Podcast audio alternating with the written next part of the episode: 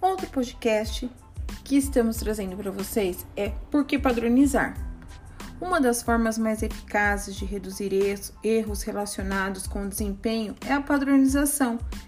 Esta ela diminui e elimina a variabilidade e a confusão, promovendo a previsibilidade e a consistência. Quando interagimos com um processo padronizado, sabemos exatamente o que vai acontecer, quando, onde, como e por quem.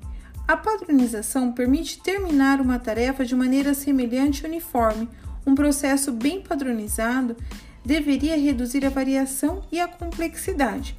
Há muitos exemplos de processos padronizados na nossa vida cotidiana. Repare o McDonald's. Padronizaram de tal forma que os produtos, por exemplo, o Big Mac, ele é igual em qualquer parte do mundo, dos Estados Unidos até a China. Mas a padronização do McDonald's vai muito além. Os próprios procedimentos para fazer um Big Mac e todo o restante da comida servida no McDonald's é igual em todo mundo. Vocês podem perceber a bandeja com os alimentos distribuídos no formato de um M. Existe uma mesma univers... existe mesmo uma universidade de hambúrgueres, onde os administradores sêniores podem aprender todos os procedimentos padrões da empresa. Esta é uma forma de padronização dentro da própria companhia.